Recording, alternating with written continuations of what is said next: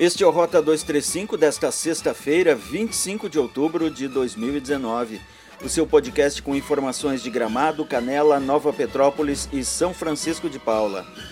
Rota 235 é uma produção da Rádio Hortências que você encontra no site radiohortências.com ou no Spotify, onde você busca por Rota 235.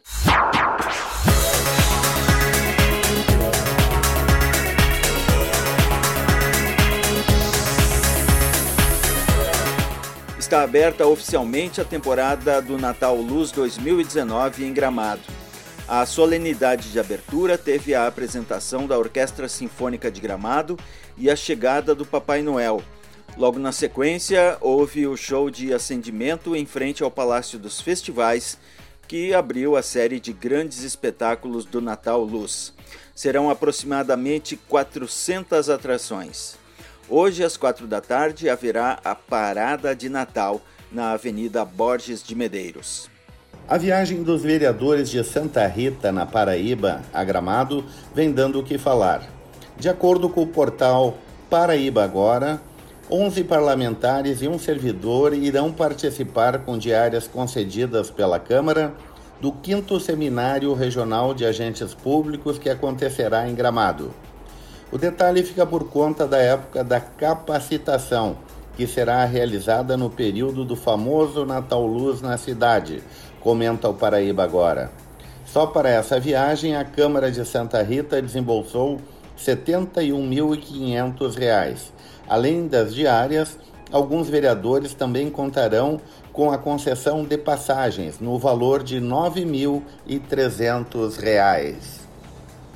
São Francisco de Paula lançou nesta quinta-feira o SIM, Sistema de Investimentos Municipal. Segundo o prefeito Marcos Aguzoli, a cidade está se desenvolvendo e oferecendo oportunidades. Na edição de segunda-feira, o Rota 235 terá mais informações sobre o SIM. A administração de Nova Petrópolis comunica que o ponto facultativo do Dia do Servidor Público, celebrado em 28 de outubro, será comemorado no dia 1 de novembro, sexta-feira. Assim, não haverá expediente nas repartições públicas de Nova Petrópolis nos dias 31 de outubro, quinta-feira, que é o feriado municipal pelo Dia da Reforma, e também no 1 de novembro, sexta-feira, em função do ponto facultativo. As unidades básicas de saúde também estarão fechadas. O Hospital Nova Petrópolis é referência para casos de urgência e emergência. A coleta de lixo em Nova Petrópolis será realizada normalmente nos dias 31 de outubro e em 2 de novembro, feriado de finados. Em Gramado, a Secretaria de Cidadania e Assistência Social alerta que as pessoas inscritas no processo de aquisição de terrenos no loteamento Carasal têm prazo até hoje para atualizar o cadastro.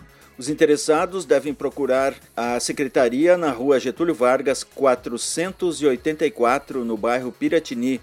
O telefone de lá é 3286 4349. A região das Hortênsias e a cidade de Canela receberam um grande volume de chuvas nas duas últimas semanas, impossibilitando a realização de alguns serviços em ruas, estradas e espaços públicos.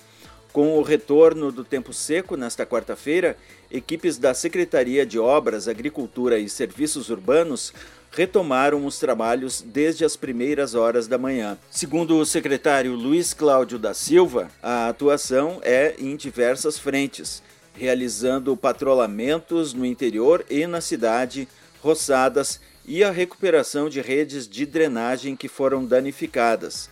Também está em andamento uma operação tapa-buracos para melhorar a situação de algumas vias centrais.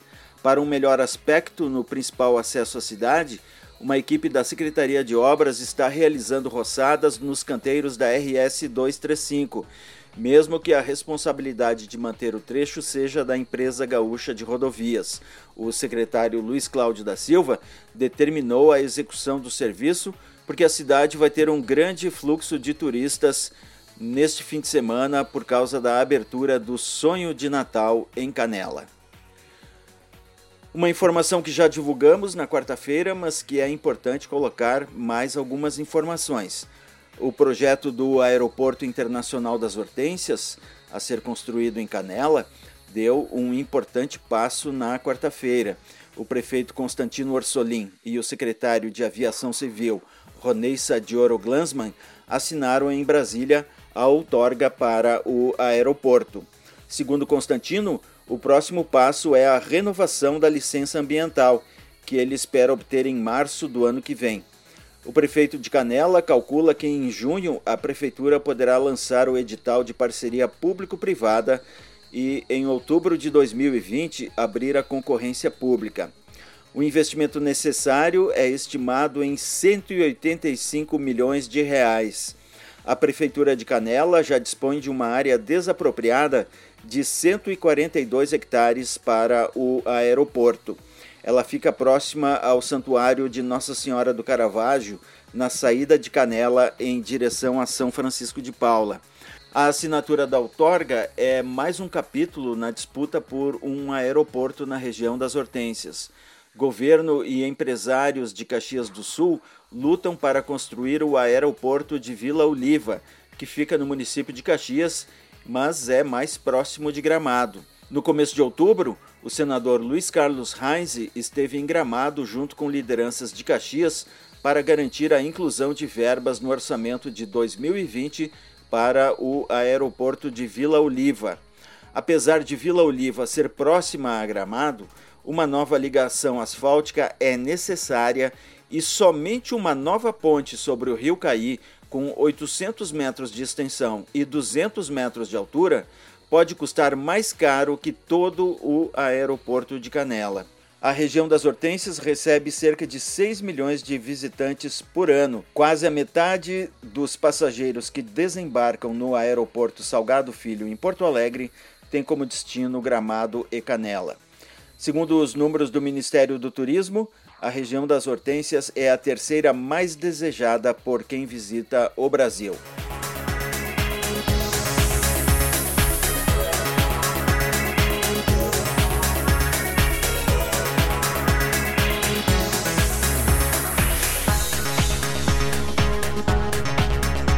Sexta-feira de sol na região das Hortênsias. As temperaturas variam entre 8 e 23 graus. Em Gramado, o sol nasceu às 5h35 e vai se pôr às 18h38. As informações são de tempo.com.